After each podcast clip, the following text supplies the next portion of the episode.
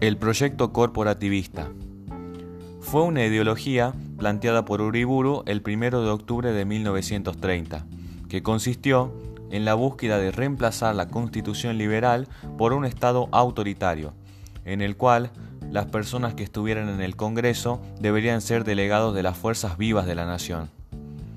La nominación ya no surgiría de los partidos políticos, sino que debían ser propuestos por los grupos de poder que el gabinete consideraba importantes, ya sea el ejército, la iglesia, los sindicatos o las empresas. El proyecto no tuvo el apoyo suficiente para ser impuesto.